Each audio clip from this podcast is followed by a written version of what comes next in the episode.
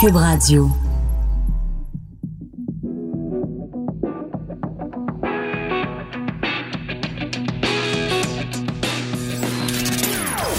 Des opinions bien à elle. Sophie Durocher. Son franc-parler ne laisse personne indifférent. On n'est pas obligé d'être d'accord. Bonjour tout le monde, c'est Sophie Durocher. Très contente de vous retrouver après ce long week-end. J'espère que vous en avez profité pour vous reposer, pour recharger vos batteries. Juste pour votre info, là, juste pour vous rappeler, tu sais, parce que des fois, on, a un long congé, puis on se dit, ah mon Dieu, c'est donc le fun d'avoir trois jours, puis là, on se dit, on va, faut durer jusqu'à Noël. Ben non! Prochain long congé, 14 octobre, Action de grâce. Je vous dis ça comme ça. Tu sais, des fois, ça fait c'est le fun de se rappeler qu'il va y avoir bientôt un autre long congé. En tout cas, j'espère que vous en avez bien profité. Écoutez, il y a un clip qui a beaucoup, beaucoup circulé, en tout cas sur mes réseaux sociaux en fin de semaine. C'est le chanteur français Michel Sardou qui est un petit peu revenu de tout. Michel Sardou, là, c'est lui, évidemment, qui a fait La maladie d'amour, le France. C'est vraiment un chanteur absolument extraordinaire qui a toujours été pas mal à droite en France. Pas l'extrême droite, mais pas mal à droite. Et 99,9% quand il fait des sorties publiques, je suis d'accord avec lui. Mais en fin de semaine, vraiment, j'ai trouvé qu'il allait très loin, mais j'étais totalement d'accord avec lui. Et ce qui est le fun quand on écoute Michel Sardou, c'est que il a peur de rien. Il a peur de personne. Il dit ce qu'il pense. On en écoute un extrait donc de cette euh, conversation qu'il a eue à la radio à RTL en France. Et ça a beaucoup, beaucoup circulé. On écoute ça. Michel Sardou, est-ce que vous trouvez aujourd'hui notre époque aseptisée où on peut pas dire grand Je hais cette époque. C'est vrai. Je la hais. Parce Je hais ce siècle. J'aime pas du tout. Mais qu'est-ce qui vous irrite? Tout. Tout. Tout. On n'a plus aucune liberté. On- ah, Rappelez-vous les années 70, 80, on, on fumait, on faisait l'amour, on roulait vite, on pouvait boire, on pouvait... euh, le théâtre marchait, les affaires marchaient. Maintenant, tout est des réseaux sociaux ridicules où des gens s'expriment, quelquefois bien, mais très souvent, c'est des abrutis. C'est des abrutis. On a l'impression d'entendre Jean Gabin quand il disait je sais, je sais. Je pense que je vais demander à Samuel qui travaille avec nous, qui est à la mise en onde, de, découper le petit moment où Michel Sardou dit je hais cette époque, je hais ce siècle. Et régulièrement dans l'émission, euh, on n'est pas obligé d'être d'accord, quand il va avoir un invité qui va dire quelque chose de déprimant. Ou qui va faire un commentaire sur la société québécoise, on va sortir Michel Sardou qui dit Je hais cette époque, je hais ce siècle. En tout cas, j'ai trouvé ça absolument savoureux de voir cet homme de 70 ans qui n'a peur de rien, qui n'a peur de personne. Et ça, ça m'a vraiment fait pousser un Ben voyons donc. Chroniqueuse et blogueuse au Journal de Montréal. Sophie Durocher. On n'est pas obligé d'être d'accord. S'il y a un sujet qui est revenu dans l'actualité, euh, alors qu'on pensait que le sujet était vraiment réglé, dossier clos, on passe à un autre appel, c'est celui de l'avortement. On en a évidemment beaucoup parlé cet été avec ce film Unplanned qui a été euh, montré, qui a été euh, diffusé dans plusieurs cinémas pas juste au Québec, mais vraiment partout euh, au Canada, un film anti-avortement. Et puis, évidemment, il y a tout cette espèce de tango, on peut appeler ça comme ça, un tango euh, conservateur sur, euh, ben là, on va pouvoir réouvrir le débat. Non, on rouvrira pas le débat. Oui, peut-être. Oui, non, évidemment. Tout ça a, donné lieu à beaucoup de, discussions sur l'avortement.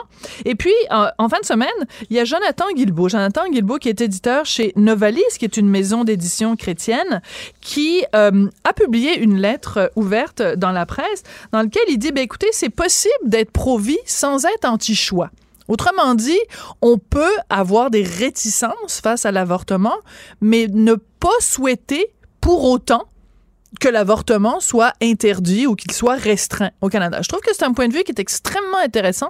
Je trouve que c'est le genre de discussion qu'il faut avoir au Québec quand on parle de l'avortement. Alors, Jonathan Guilbeault, ça tombe donc bien. Il est en ligne avec nous. Bonjour, Monsieur Guilbeault.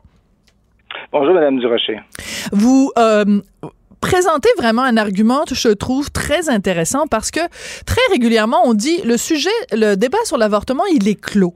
Est-ce que, selon vous, il est vraiment si clos que ça, le débat sur l'avortement? Non, c'est sûr que si on se fie euh, au climat euh, médiatique euh, dominant, on a, on a, l'impression que le choix de société, il est, il est, il est massif. Pour moi, ce qui, ce qui est certain, c'est qu'il est clair, mais c'est une question qui, qui va qui va revenir constamment parce que je pense que dans la mouvance pro-vie où euh, il y a des arguments qui se tiennent euh, extrêmement bien et qui touchent à, à, à, des sensibilités. Les gens qui sont pour la défense de la vie euh, sont pas tous des, des sexistes attardés. Je, l'ai bien mentionné dans mon article. Bon, malgré leur style et leur ton parfois véhément. Donc j'ai l'impression que c'est une question qui, parce que n'est pas une question scientifique finalement, c'est une question de, de vision du monde, une, question de, de philosophie même. Un être humain. Pardon? Une question philosophique même. Ben, ben, oui, une question philosophique. Donc, j'ai l'impression que pour ça, euh, à, chaque époque euh, et de, manière périodique, puisque c'est extrêmement sensible, ça va revenir euh, d'une manière ou d'une autre. D'accord. Alors, donc, je l'ai mentionné d'entrée de jeu, vous, vous êtes éditeur de la maison d'édition Novalis, qui est une maison d'édition chrétienne, mais chrétienne dans la modernité. Donc, l'un n'excluant pas l'autre, parce que, on le sait, bon, traditionnellement, la plupart des, des, des arguments qu'on entend des gens qui sont pro-vie, c'est des arguments de religion en disant ben Dieu a créé la vie, donc on ne peut pas enlever la vie parce que tout, tout être tout, tout, être vivant est une création de Dieu. Mais vous, vous en vous vous résumez pas seulement à un argument euh, euh, religieux, c'est plus un argument de vous avez un problème personnel vous avec l'avortement, mais vous voulez pas empêcher les femmes d'avoir accès à l'avortement. Ben, voilà, je pense que dans la, la foi catholique ne se résume pas finalement au fait de dire euh, Dieu a créé la vie, donc euh, de résultat euh, mathématique, il faut absolument la défendre de A à Z et de manière de manière absolue. Mm-hmm. moi, si, si moi j'ai des réticences de par ma de par ma foi, entre autres, c'est parce que comme catholique, j'ai une option préférentielle pour les exclus, les pauvres, les sans-voix. Et dans le cas de l'avortement, il est clair pour moi que je crois qu'il faut s'occuper de la femme enceinte qui veut avorter parce qu'elle vit clairement quelque chose de difficile et pendant mhm. extrêmement longtemps, elle n'a pas eu le choix. Donc, je, pense que ça, c'est euh, une priorité. Mais aussi, on est poussé, à, je, suis poussé à m'interroger de par ma foi sur, le fœtus, euh, qui est aussi un sans-voix, mais il reste à déterminer quel type de sans-voix sans est-ce là. Et jusqu'à quand, et jusqu'à quand il est un sans-voix? Ben, ben, ben voilà. Bon, est-ce un être humain appartenant, à l'espèce humaine? Euh, bon, au sens biologique du terme, je pense que oui, évidemment. Parce que dès la conception, euh, un amas de cellules, on peut parler d'un être humain dans un sens plus strict, d'un être bénéficiant de l'ensemble des droits de la personne? Ça, c'est une question qui est, qui est philosophique. Il n'y a aucun mhm. argument pour et contre qui me convainc complètement moi-même, qui est plutôt de, de sensibilité euh, pour, pour la vie. Alors, je comprends qu'à quel, à quel point il y, a, bien des gens, et donc une majorité dans la société, qui n'est pas convaincue par le fait qu'on a le droit là à un, être qui a le droit à tous les droits justement d'où d'où ma, ma, comment dire d'où mon, plaidoyer pour, mhm. euh, pour pour un respect d'une position qui n'est pas euh, euh, qui n'est pas pour la vie de A à Z. Oui, c'est ça. Parce que on a l'impression quand même, même si on dit que le débat est clos, le débat y continue, et on a l'impression que dans ce débat-là, les positions sont un peu caricaturales. Ne, ne serait-ce que dans le choix des mots. Quand on dit pro-vie, c'est comme si les gens qui étaient de l'autre bord étaient pas pour la vie, puis quand on dit pro-choix, c'est comme si les gens qui étaient pas ce bord-là était contre les choix. Alors déjà dans, le vocabulaire, je trouve qu'il y a, il y, a, il y, a il y a une problématique déjà dans le vocabulaire. Euh, L'autre problème qu'on a, c'est quand par exemple les gens qui sont pro-vie montrent des images d'avortement, des, des, images de, de, de, de, de fœtus formés avec les mains, avec le nez, le visage, le cœur qui bat les gens qui sont pro-choix les accusent de faire de la propagande. Mais en même temps, c'est une réalité. Un enfant de un, fœtus de cinq mois qui se fait avorter, ben c'est un fœtus qui est quand même très formé, là. Oui, ben, c'est pourquoi moi je, suis pour, euh, pour une certaine forme de militantisme qui, euh, ben, qui met en lumière des données scientifiques et des images et des, et des réalités, bon, qui sont qui, qui sont avérées, de mettre de l'avant euh, des arguments, des positions philosophiques en faveur de, de, la défense du fœtus ou même de l'embryon, de la conception, etc. Euh, et c'est extrêmement mal reçu. Je pense que pour des bonnes et des, mauvaises raisons. Je, pense qu'il y, a un peu de censure, ce qui était antidémocratique de la mhm. part euh, du camp pro-choix également, de la de la culture euh, bon euh, médiatique très égalitariste finalement. Il y a aussi quand même des bonnes raisons. Si cette censure ou cette difficulté à rouvrir le débat et à en parler sans cesse est, très forte, c'est aussi parce qu'il y, y, a des femmes très concrètes qui sont aux prises avec euh, avec ce genre de décision là dans un milieu parfois très très hostile. Mhm. Donc c'est un peu culpabilisant de toujours parler de ça et de, et de toujours mettre le poids euh, de ce débat-là sur des femmes qui ont un problème extrêmement concret. Donc je, veux dire oui il y a, il y a un peu de censure de la part d'une certaine culture pro-choix. En même temps je suis sensible au fait que euh, d'en parler sans cesse c'est de toujours mettre le poids de cette discussion là sur les femmes qui ont qui très concrètement une décision à prendre. Oui, mais euh, vous êtes en train de dire, puis c'est certainement pas moi qui vais vous contredire, que très, très, très, très, très majoritairement, euh, il y a un consensus médiatique au Québec. Euh, il n'y a pas de, de, de médias où on entend beaucoup des voix dissonantes sur l'avortement. C'est très, très, très, très, très, je dirais même à 99,9% pro-choix. Mais quand même, moi, je me dis, on pourrait aussi avoir un certain nombre de discussions. Par exemple, le Canada est un des seuls pays au monde où il n'y a aucune limite de temps pour un avortement. Et ça, c'est important de le rappeler parce que beaucoup de gens l'oublient. Euh, par exemple, en France, tu peux pas avoir un avortement ou à moins de circonstances exceptionnelles à après 12 semaines de gestation. 12 semaines, c'est trois mois.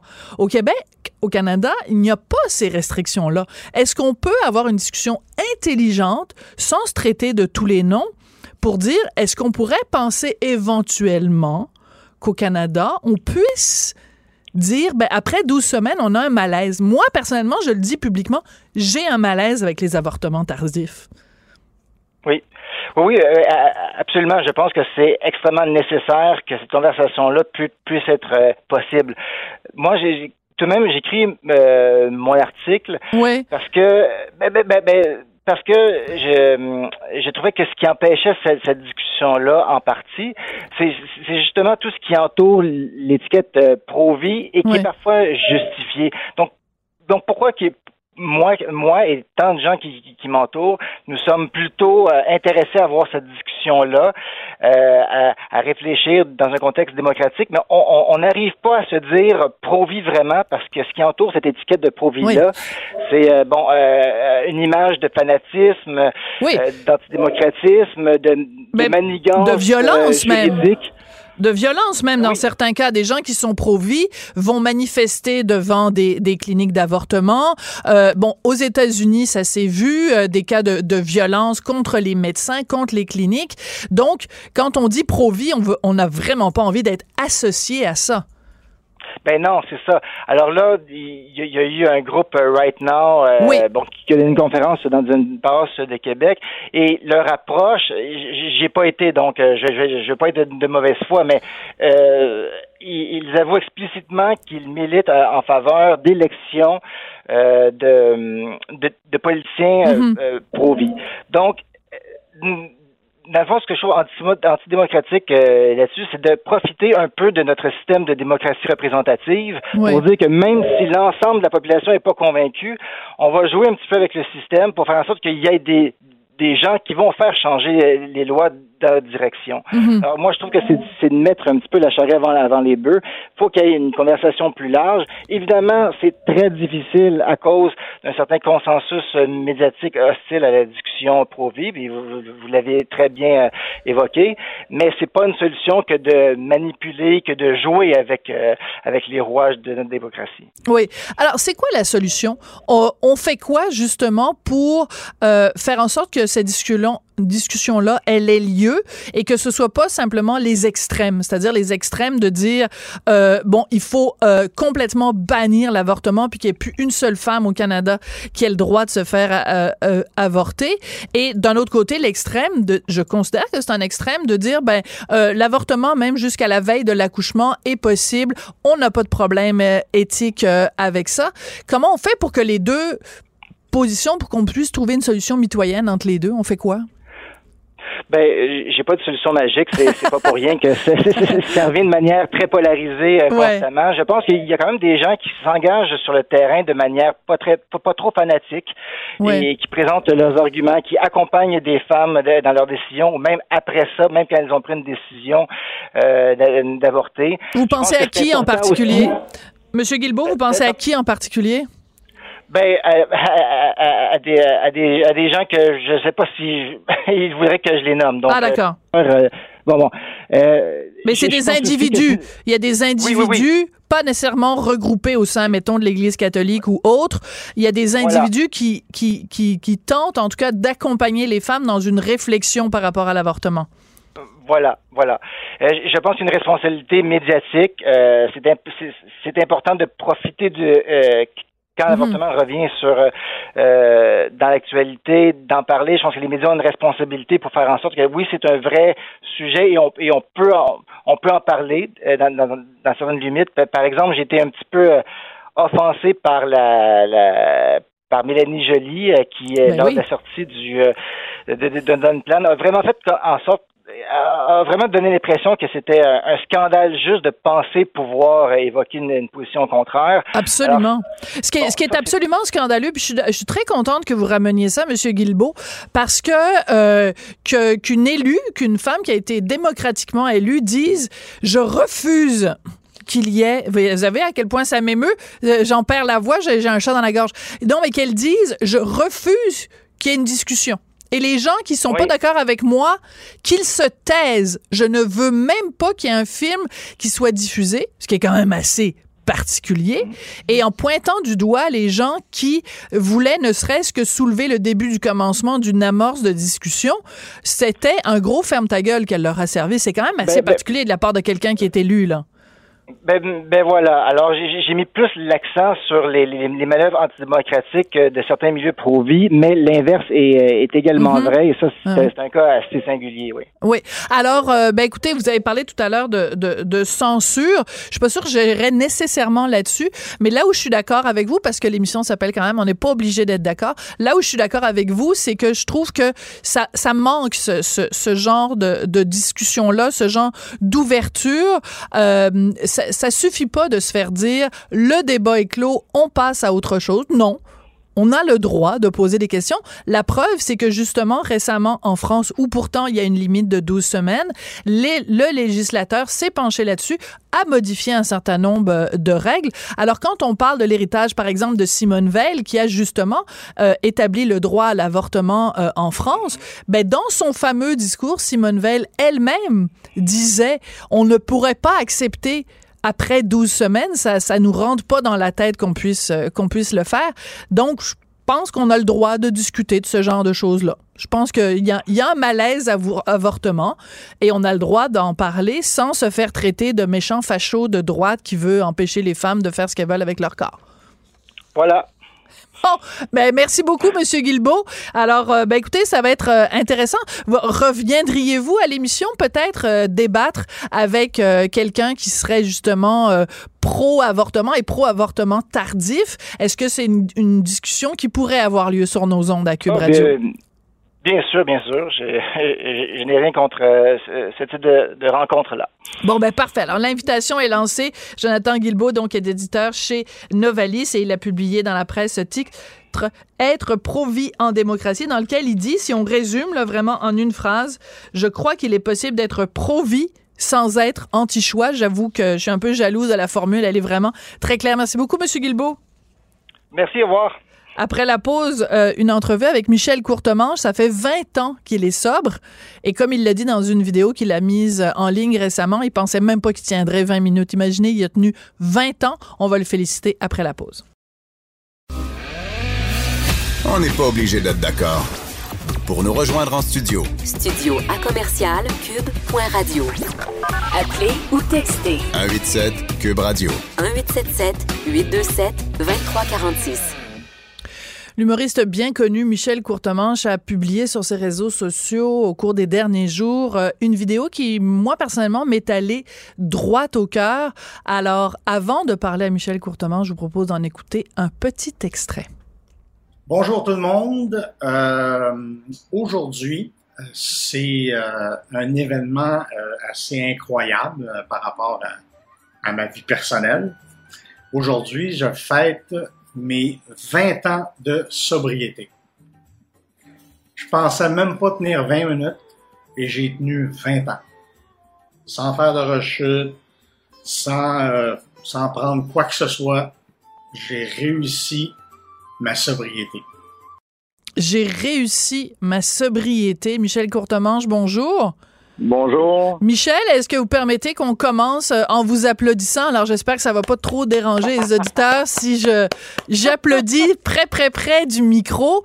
Euh, habituellement, quand on, on fête quelque chose avec quelqu'un, moi, j'ai l'habitude de sortir le champagne, mais c'est plate Le dans votre cas. ouais. moi, c'est plate? Ah ben non, ben, moi dans mon ben non, c'est loin d'être plate là. Ben non, c'est une pour moi c'est une réussite euh, incroyable, mais en même temps c'est un mensonge de dire que c'est une réussite parce que dans le fond, on n'a réussi jamais notre sobriété. Qu'est-ce que vous voulez dire? Qui fait que Ouais. ben, c'est que c'est réussir sa sobriété, ça veut dire que rester sobre jusqu'au moment où on sera plus là. Ouais. Euh, on réussit pas une sobri- sobriété pendant 20 ans, puis après ça, on se remet à. Il faut la réussir au complet. tu sais. ouais. Mais- Alors, j'ai réussi à me rendre jusqu'à 20 ans. C'est ça que je devrais dire. Oui, mais quand je disais tout à l'heure, c'est plate, c'est pas plate que vous soyez sobre. J'ai juste que c'est plate parce qu'habituellement, moi, quand j'ai quelque chose à fêter, je le fête toujours avec une petite veuve ou un bon, des bulles. Mais dans votre cas, il faudrait que je le fête avec un 7-Up. C'est pour ça que je disais que c'était plate. Mais c'est pas plate du tout. Au contraire. Et ce qui est très touchant dans la, dans la vidéo que vous avez mise euh, en ligne, c'est que vous soulignez tous les gens qui ont été importants pour vous à différentes étapes, à différents moments. Euh, je cite entre autres, hein, parce qu'il y en a beaucoup, puis je voudrais pas, je peux pas tous les nommer. Vous remerciez Claude Legault, vous remerciez Matin Petit, vous remerciez euh, Robert euh, Pichet. Et vous dites carrément à propos de ces gens-là, euh, ils m'ont sauvé la vie. S'ils n'avaient pas été là, je serais peut-être mort aujourd'hui. C'est pas une exagération? Oh non, pas du tout, parce qu'au point où j'en étais rendu dans la consommation, vers l'âge de 30, euh, de 34 ans, euh, au point où j'étais rendu, je risquais beaucoup au niveau de la santé, au niveau de euh, je prenais des, des quantités de, de, de, de, de drogue et d'alcool assez énormes, donc euh, je j'aurais pu y passer euh, quand même assez rapidement. Mm. Alors, euh, le, le, le, le- dans le fond, c'est dans le visage de toutes mes amies que je voyais que j'avais un problème. Mm. Et c'est en voyant leur réaction, comment ils me regardaient, comment ils, ils, ils hochaient la tête en me disant Mais aussi que tu t'en vas, Michel, tu vas Mm. mourir, là. Alors, c'est ça qui m'a beaucoup encouragé à arrêter. Euh, c'est sans effort de leur part, c'est juste qu'ils ont été d'une honnêteté euh, très, très, très transparente, là. Ouais. Puis en même temps, c'est délicat parce que y a sûrement des gens qui nous écoutent qui ont peut-être euh, un ami, une connaissance, un proche, un frère, peu importe, qui a des problèmes euh, de consommation. C'est délicat parce que comment on dit à quelqu'un t'as un problème parce qu'on risque de se faire dire mêle-toi donc de tes affaires ou alors, euh, ben moi, je suis bien là-dedans, euh, mais toi, toi, toi, t'en as aussi des problèmes. Vous comprenez, c'est délicat. Qu'est-ce qui a fait que eux ont trouvé les mots ou qui ont trouvé la manière pour vous convaincre que vous aviez un problème? Ben, en fait, c'est que euh, dans le fond, le, le- le problème de consommation, c'est pas le c'est pas un problème où on euh, comment je dirais, c'est pas la consommation comme telle, c'est le pourquoi de la consommation. Quand Hmm. on consomme, il y a toujours une raison pour ça, si petite soit-elle. Euh, et dans la- le cas de la toxicomanie, bon, ben, plus tes problèmes sont importants, euh, comme on dit, euh, je dirais dans le métier, plus tu as soif. Euh, dans le fond, on n'a pas soif, on n'a pas le goût de consommer, on a, on, on a de la difficulté à vivre avec ce qu'on a à l'intérieur de, de- de soi-même. Mm. C'est quelque chose qui nous brûle par en dedans. On peut appeler ça aussi un, un mal de vivre. C'est ça qu'il faut régler. Euh, ce qui arrive, c'est qu'on veut le régler au plus vite, c'est-à-dire le calmer, euh, Mm. l'apaiser. Euh, c'est pour ça qu'on se drogue, c'est pour ça qu'on qu'on qu'on qu'on va boire beaucoup d'alcool, qu'on va faire beaucoup de drogue pour calmer ce feu-là qu'on a en dedans. Mais dans le fond, il faut arrêter de consommer, regarder le problème et le régler. C'est en réglant les problèmes qu'on enlève la soif. Mais vous, vous diriez que vous l'avez réglé quand? Parce que là, vous fêtez, vous soulignez vos 20 ans de sobriété. L'avez-vous réglé au bout d'un an de sobriété, au bout de deux ans, la semaine ah, dernière? Ben, c'est au fur et à mesure. Hein. Il en arrive tout le temps des affaires. Donc, hmm. euh, tu règles pas ça il y a 20 ans, puis c'est réglé après. Là. Euh, moi, pour moi, le truc, ça a été de me libérer des plus gros problèmes que j'avais, même si c'était des faux problèmes parce que euh, la bipolarité, parce que je suis bipolaire aussi, la bipolarité, euh, elle, va, elle, va, créer des faux problèmes. Ce qui fait hmm. qu'on les accumule, ils n'ont pas de nom dessus, on ne peut pas les identifier. Ça s'accumule et ça devient venimeux finalement. Alors, c'est c'est ces gros problèmes-là que j'ai réglés il y a longtemps, mais après ça, il faut, il faut faire ça au fur et à mesure c'est au fur et à mesure qu'on règle nos choses qu'on a de moins en moins envie de, consommer. Quand vous regardez le milieu de l'humour, par exemple, aujourd'hui, ou le milieu du showbiz en général, est-ce que, sans nommer de nom, hein, évidemment, on n'est pas là pour ça, mais est-ce que vous voyez des gens, puis vous vous dites, et tabarnouche, que lui ou elle, il y a un mot à dit de problème, il faudrait à un moment donné qu'il le règle. Est-ce qu'il y en a encore des gens dans le milieu qui n'ont pas réglé leurs problèmes? Ben, je, je crois que oui. Euh, j'en ai vu euh, quelques-uns. Euh, il y en a qui ont qui ont qui ont cessé de, de, consommer. Il y en a qui continuent. moi, je suis pas là pour leur faire la morale. Je suis là pour les regarder aller. Et parce qu'il n'y a rien de mieux que de frapper le bas fond hmm. avant de remonter. Alors, moi, j'attends qu'ils crashent, puis éventuellement, ils vont, ils vont m'envoyer un petit coup de téléphone, puis on va aller jaser avec un café. c'est bon. Donc, vous avez aussi cette idée-là qui est, qui, qui, qui est la raison pour laquelle aussi vous avez fait cette vidéo-là. Pas juste pour remercier les gens qui vous ont aidé, mais aussi pour, pour sensibiliser les gens, pour leur dire, vous allez voir, ça va être difficile. Ça va être difficile, mais vous êtes capable de le faire. C'est difficile, mais c'est difficile. Euh, tout est difficile dans la vie. Il n'y euh, a pas juste ça, là. Alors, euh, moi, c'est plus un message de dire, regardez, si moi, en tout cas, si moi j'ai réussi, moi, Michel Copamanche, qui avait un gros, gros problème de consommation, si moi j'ai réussi, n'importe qui peut réussir.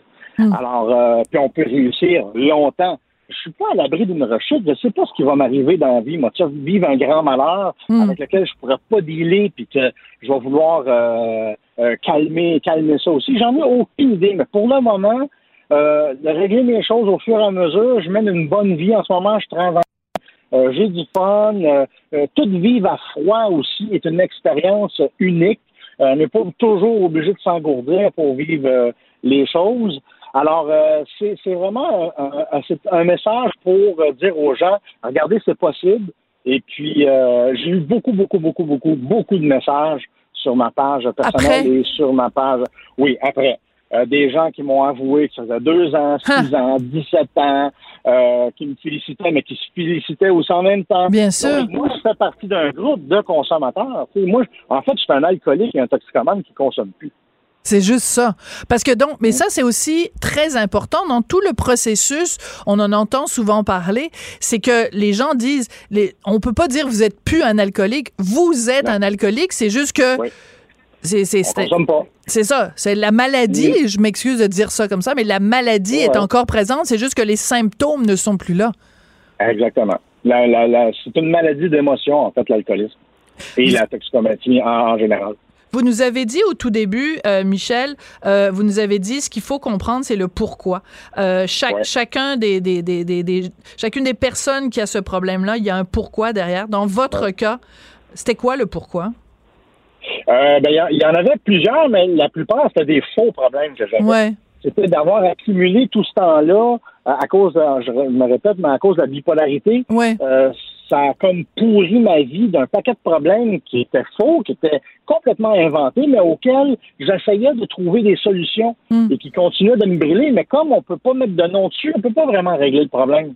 Alors, ça a été de, me conscientiser avec mon, mon intervenant, Gilles, à la, à la clinique euh, du, nouveau départ, de, de, de, me conscientiser à dire bon, ben, garde, t'es bipolaire. Fait ça, ce problème-là, il n'existe pas. Hmm. Celui-là non plus, celui-là non plus, celui-là. Alors, il a fallu que je fasse comme un, inventaire de de tous les problèmes que, que, que, j'avais, puis de régler ce que j'étais capable de régler, puis de puis de, aussi de, de régler ceux qui n'avaient pas de nom dessus, qui étaient juste juste à mettre au poubelles. J'avais juste Ouais. à faire ça, avoir su avant. Et c'est là que j'ai découvert aussi que j'ai toujours été heureux toute ma vie, sauf que mon bonheur a été enseveli en dessous d'un paquet de problèmes inventés. C'est fou. Alors, quand je me suis libéré de tous ces problèmes-là, euh, c'est là que j'ai trouvé le bonheur. Puis un coup qu'on le trouve, il ne nous quitte plus jamais. Ouais, mais mais c'est une, une une leçon qui est très importante que vous nous donnez euh, aujourd'hui parce que justement du fait que vous êtes un nom si connu au Québec que les gens vous aiment tellement euh, les personnalités publiques chaque fois qu'il y a une personnalité publique qui fait un témoignage comme ça je je je ne peux que me mettre à genoux et vous remercier. C'est tellement important. Je pense à vous, je pense à Michel Mambara, je pense à, à Ouais. Stéphie Choc, je pense à Ouais. tous les gens qui sont allés sur la place publique en disant, regarde, j'ai un problème, voici le type de problème que j'ai eu, voici comment je l'ai réglé.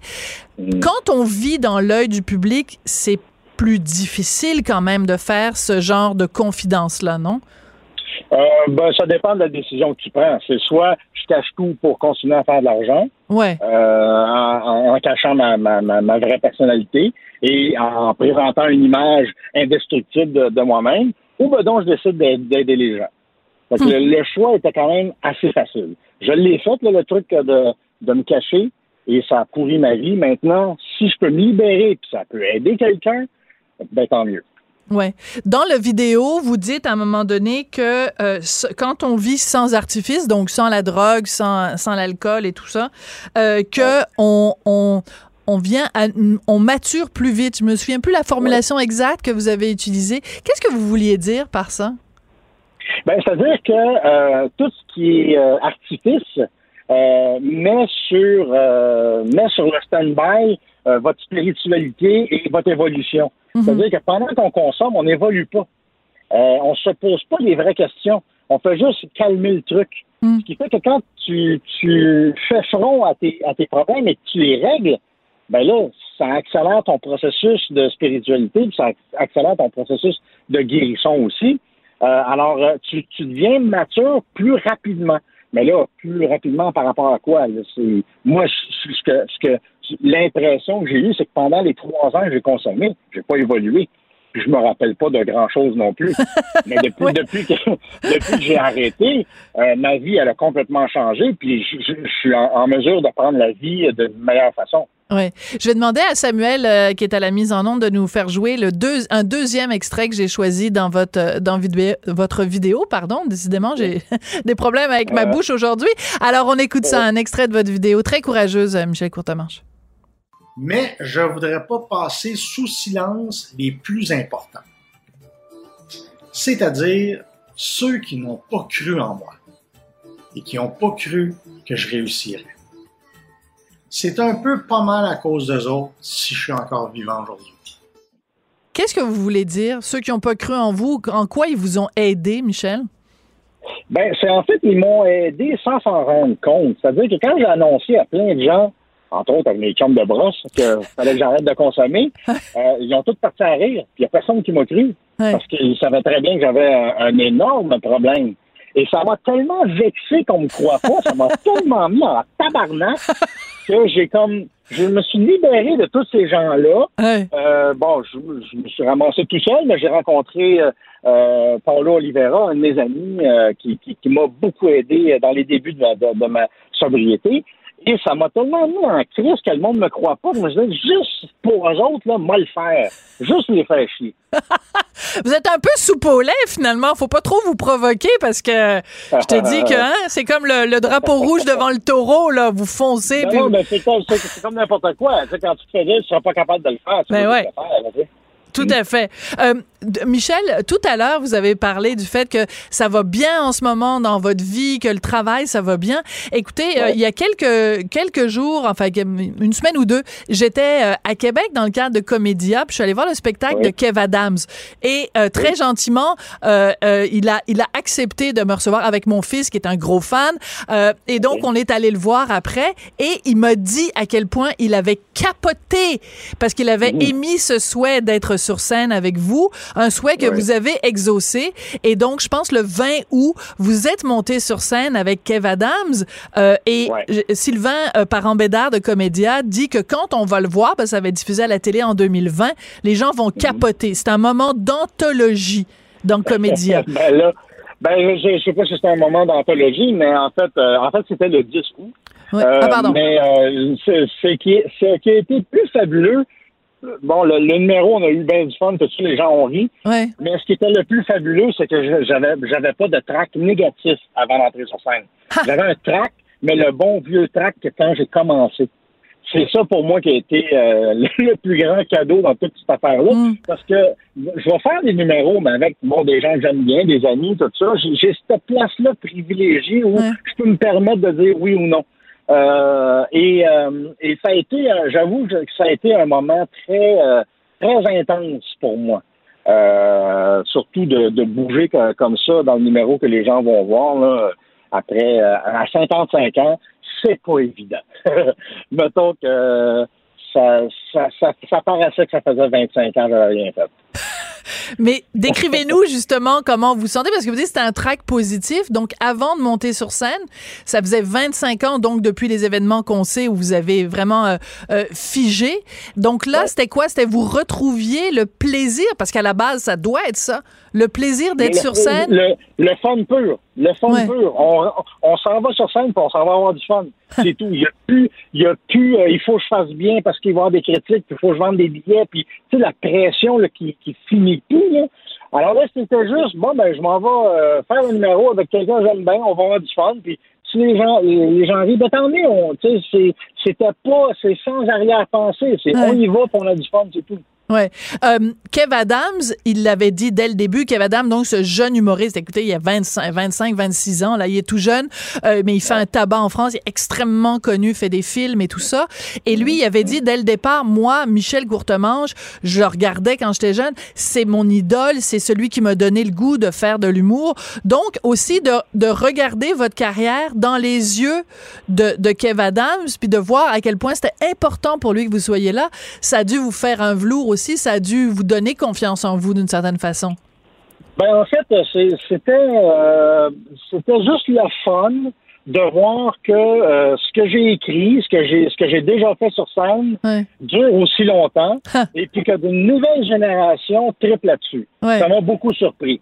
Et ça m'a ça m'a vraiment fait plaisir. Je me suis dit Ah bon ben euh, j'ai peut-être fait quelque chose qui va durer. Euh, et euh, ça, je, trouve ça le fun. Parce que je m'attendais pas, au, moment où j'ai écrit toutes ces affaires-là, je m'attendais pas à ce que ça dure aussi longtemps. Euh, mais je, suis comme ça m'a beaucoup flatté, effectivement. et, et c'est le fun de voir que le flambeau, des fois j'ai des messages des gens qui avait des cassettes VHS de mes spectacles et qui les montrent ça, c'est vieux, ça! Aux, petits-enfants. les petits-enfants de 5-6 ans, ils capotent sur euh, Michel Courtemanche qui est sur VHS pour moi, c'est hallucinant. C'est comme c'est un cadeau euh, incroyable. Absolument. Euh, Michel, vous avez écrit euh, votre votre biographie. Vous avez écrit un livre, ça s'intitule Face à face. C'est publié chez K.O., donc la maison d'édition de, de Louis Morissette. Quelle a été la réaction à ce livre-là? Est-ce que ça vous a fait du bien? C'était comme une thérapie d'écrire ce livre-là? Ben, je me suis dit, si on fait une biographie, il faut. Je veux pas juste raconter mes affaires puis dire non, regardez, c'était pas le fun. Regarde, à ce temps-là, c'était rough. Non, non, non. J'ai écrit cette affaire-là avec Jean-Yves. Euh, Jean-Yves Girard. Jean-Yves Girard. Euh, dans le but d'aider les gens, de dire, moi, j'ai passé par là, j'ai réussi à m'en sortir. Fait que, d'après moi, euh, vous devriez être capable. Euh, d'ailleurs, c'est un livre que j'ai donné à Kev Adam. Je dis, gars, ça, ah. lis ça, puis passe pas par là. oui, ben c'est ça. J'espère que Kev Adams fait pas partie de ceux dont vous nous disiez tout à l'heure que vous attendiez à ce qu'il crache à un moment donné. Je pense qu'il y a un mode de vie quand même assez sain, là, le, jeune Kev. Oui, ouais, ouais. Ah ben c'est super. Ben Michel, euh, je dois vous dire que euh, quand j'ai vu votre vidéo, j'ai tout de suite euh, appelé Hugo Veilleux qui est à la recherche à l'émission, puis je lui ai dit demande à Michel s'il viendrait. Mais j'avais j'étais convaincu à 99% que vous diriez non. Euh, et ben, vous avez dit oui. Et euh, ça me touche beaucoup que vous ayez pris le temps euh, de nous parler euh, ici à Cube et partager Ben, merci votre expérience. Alors, euh, je vous remercie, je vous embrasse. Puis, euh, ben, je vais, je vais fêter en, je sais pas, je vais ouvrir un 7-Up. Je vais essayer de trouver une bonne année. Puis, je vais ouvrir ça à la, à la santé de vos 20 ans de sobriété. Ben, merci beaucoup. Merci beaucoup, Michel. Merci. Bye bye. Donc, Michel Courtemanche, donc vous allez retrouver ça sur sa page euh, Facebook. Donc, cette vidéo très touchante. faut la regarder au complet. Euh, vraiment, c'est une, une belle leçon d'humilité de, la part de Michel Courtemanche. Après la pause, Jean-François Lisée, on va parler de est-ce qu'on peut développer ça, cette euh, habitude de fonder son, opinion sur les faits? Il y a un livre qui a été écrit là-dessus qui nous donne des trucs justement sur le, le, le- Il y a plein de, mythes qu'on qu'on perpétue d'année en année, mais ils sont pas toujours basés sur la réalité. On en parle après la pause.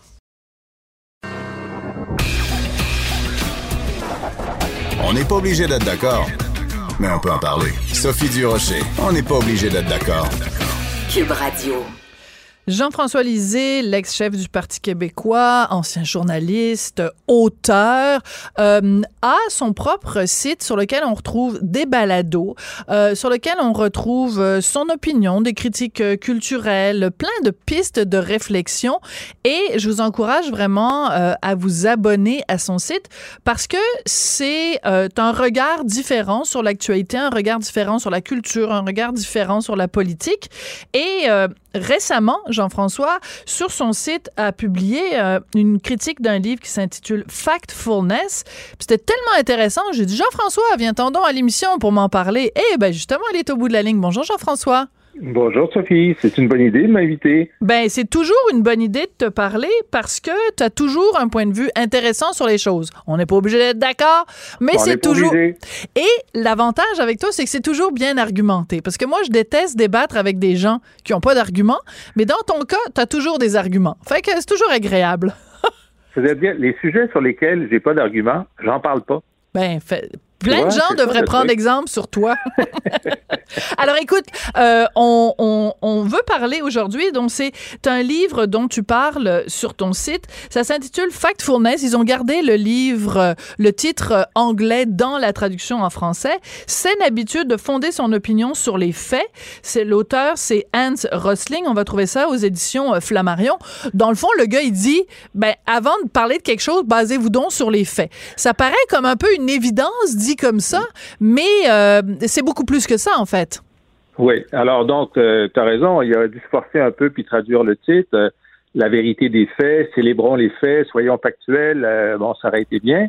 Mais euh, c'est les Français qui ont traduit, donc qui ont préféré le mot anglais. Évidemment. Il y a encore du travail à faire de ce côté-là. Mais euh, Hans Rosling, moi, je l'avais vu euh, il y a quelques années dans un TED Talks, hein, ces, ces petites euh, conférences de 12 minutes euh, Mhm. sur vidéo, qui sont toujours, euh, la plupart du temps, très éclairantes. et Passionnant. Ouais. passionnant. Et Hans Rosling, donc, c'est à la fois un médecin qui a travaillé euh, dans, dans, dans les pays du Sud sur euh, des problèmes nombreux, y compris l'épidémiologie, y compris l'Ebola, et qui s'est euh, peu à peu intéressé aux données factuelles parce que ce qu'il voyait dans les pays qu'on disait en développement était généralement plus avancé que euh, ce que les gens en pensaient. Mhm. Et par exemple, lui, c'est un Suédois. Il dit, bon, ben, aujourd'hui, la Malaisie a le niveau de développement qu'avait la Suède en 1963. Hein? Alors, alors donc, c'est une question de temps. Il y a du, mouvement en action. Alors, il s'est mis à vouloir euh, détruire un certain nombre de mythes à partir de faits euh, qui sont euh, généralement compulsés par l'ONU, les grandes organisations Mhm. internationales, euh, et les mettre en perspective et dire, bon, ben, il y a, il y a toujours la photographie. Est-ce que euh, les Chinois sont plus pauvres que les Américains? C'est oui, mais lorsqu'on regarde le film de la progression de la richesse, ben, on se rend compte que l'accélération du niveau de vie des Chinois est très grande, Mhm. à peu près comme celui des, des États-Unis à la moitié du siècle dernier. Mais Alors, c'est c'est tout ça qu'il veut. Il veut dire, euh, puis en plus, les choses ont tellement changé ces 30 dernières années. Euh, que euh, notre perception du monde n'arrive pas à s'ajuster à la réalité du monde. Voilà, bon, c'est ça, ça c'est le point essentiel parce que euh, on répète toujours les mêmes généralités. Ah, c'est donc bien effrayant à travers le monde, les, les, les, l'écart entre les riches et les pauvres et tout ça. Et donc, on, on conserve cette vision pessimiste ou cette vision négative. Alors que dans ce livre-là, d'après ce que j'en comprends, euh, c'est qu'au fait, au contraire, on, mise sur tout ce qui a changé vers le mieux. Donc, quand on regarde ça, on se dit quand même, il y a eu une progression. Il y a beaucoup de pays qui ont accédé à la modernité. Par exemple, sur les questions euh, de santé, le chiffre que tu cites, c'est 80 euh, des enfants de moins d'un an à travers le monde ont déjà reçu au moins un vaccin. Alors qu'on a l'impression que la moitié de la planète vit avec des, des, des, des épidémies et toutes sortes de trucs. Donc, euh, il y a quand même beaucoup de choses au point de vue de la santé qui se sont améliorées. Et ça, ce chiffre-là sur le vaccin, il est tellement intéressant parce que il suppose un grand nombre de choses. Pour que 80% des enfants aient un, un, vaccin à un an, ça veut dire que ça prend des médecins, ça prend des infirmières, ça prend un réseau, ça prend euh, des médicaments, ça prend et donc ça, ça, ça nous dit quelque chose. Alors, une chose que bon euh, qui est un peu mieux connue, c'est que euh, l'extrême pauvreté, c'est-à-dire qu'on dit des gens qui ont moins de 2 dollars par jour pour vivre, au cours des 20-30 dernières années, a été réduit de moitié. Il y a mhm. moitié moins de gens qui vivent dans l'extrême pauvreté, donc ils sont passés de moins de 2 dollars à moins de 4 ou 5 dollars. Ça fait une énorme différence pour eux. Évidemment, c'est beaucoup moins que dans les pays du Nord où on calcule à peu près 34 dollars par jour, mais c'est quand même, il dit, regardez, dans notre vie, au cours des 30 dernières années, la majorité des gens qui vivaient dans la situation la pire mhm. sont sortis de ça. On devrait célébrer. On devrait être en train de faire une grande fête pour euh, ce succès de l'humanité, mais notre perception des choses, c'est que euh, les choses euh, sont stables ou elles empirent, ce qui n'est pas le cas. Oui, c'est intéressant parce que euh, tu parles de ce livre-là et il y a un autre livre, bon, on connaît les livres de Harari, l'auteur israélien Sapiens, qui est vraiment un immense, immense, immense succès de librairie. Après avoir écrit Sapiens, il a écrit Homo Deus. Et dans Homo Deus, il dit, écoutez, euh, il faut... Euh, quand même considérer que euh, l'être humain d'aujourd'hui, on a quand même réussi à régler un certain nombre de, de problèmes. Avant, euh, les gens meuraient, mouraient de famine, ils mouraient à cause d'épidémies, ils mouraient euh, ou alors à cause des guerres. Bon, les pays qui sont en guerre en ce moment sur la Terre, il y en a beaucoup moins qu'il y en avait à l'époque. Des épidémies, il y en a beaucoup moins qu'il y en avait à l'époque. Et aujourd'hui, les gens meurent bien plus d'obésité que de famine. Donc, il faut regarder l'humanité quand elle s'améliore, puis les chiffres nous disent ça, que l'humanité s'améliore. C'est ça. Mais évidemment, il y a des phénomènes qui empirent pendant, pendant que globalement ça s'améliore, y compris sous les dictatures. Hein. Il y a un moment où mhm. il dit, écoutez, euh, l'Iran, par exemple, c'est le meilleur exemple. Donc, l'Iran est, depuis 1989, sous une théocratie obscurantiste médiévale, mais... Misogyne, oui. Misogyne, mais le niveau d'éducation, le niveau de vie, euh, le niveau de participation des femmes est en augmentation. Malgré puis il dit, est-ce que les leaders, finalement, ont une importance si grande que ça? Bien sûr qu'ils ont une importance, mais c'est la société elle-même qui est en train de euh, pousser la, qualité de vie de l'Iran vers le haut, évidemment, pas la qualité de vie politique ou religieuse. Mais pendant que ça, ça se passe, évidemment, euh, l'inégalité de revenus entre les plutocrates, ceux qui ont 1% ou 0,1 et le reste de la planète, c'est un phénomène qui est réel et qui est en croissance. Et l'autre problème, c'est ça le grand paradoxe quand on a fini de lire ce livre, c'est de dire, bon, ben, oui, mais le réchauffement climatique nous amène à une catastrophe climatique dans les 50 prochaines années. C'est comme si on disait, bon, on a acheté une vieille bicoque, on est en train de la rénover, il y a presque plus de moisissure, mais dans deux semaines, il y a un tsunami qui va la renverser. C'était un peu décourageant. Ou pleurer, mais, mais quand même, si on veut avoir une, bonne conception de la réalité mondiale aujourd'hui, lire ce livre-là, euh, ça, ça, ça, ça, remet les choses en, en, ordre. Ça nous donne une meilleure perspective de ce qu'on a à voir. Ça ne veut pas dire qu'il faut nier les graves problèmes qui sont devant nous. Ils sont là, mais au moins, il y a du progrès. Mhm.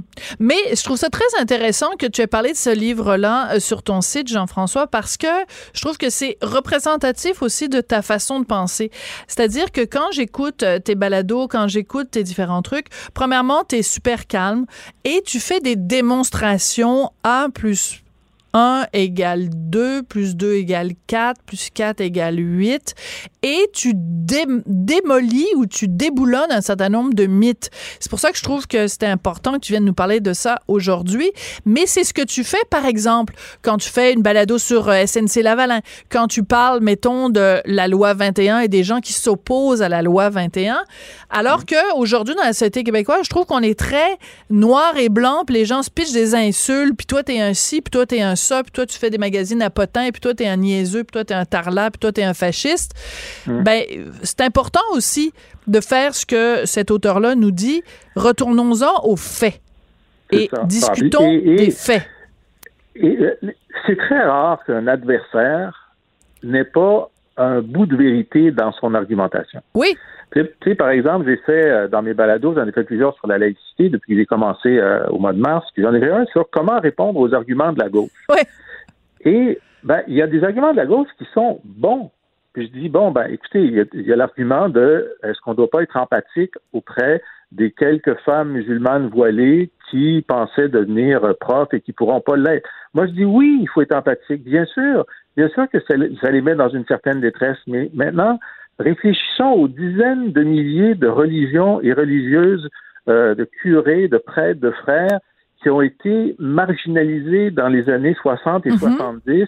Euh, et pour eux, c'était l'engagement d'une vie qui se trouvait en crise. Et il faut avoir de l'empathie pour eux aussi. Mais on a accepté que certaines personnes passent une période difficile parce que le bien social allait dans ce sens-là.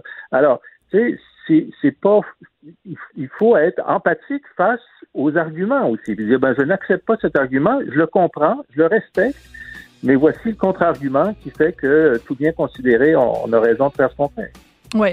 Alors, dans le fond, tu as, euh, tu n'es plus en politique active, mais tu trouves quand même toujours le moyen de, de, de rester proche de tous les grands débats qui, qui, qui animent le Québec et c'est pour ça que c'est toujours intéressant de te parler. Merci beaucoup, Jean-François. Merci, Sophie. À la prochaine. À la prochaine, chicane. Mais la prochaine fois, ce serait le fun qu'on soit pas d'accord. Ah, ben, on va chercher quelque chose. Alors que les gens viennent voir sur mon site, laboîtealisée.com, puis trouver un sujet où ah. Sophie et moi ne sommes pas d'accord. D'accord. OK, on va essayer de faire ça. On va travailler fort là-dessus. Merci beaucoup, Jean-François. C'est comme ça que se termine euh, l'émission. On n'est pas obligé d'être euh, d'accord. Merci beaucoup d'avoir été là. Je voudrais remercier euh, Samuel.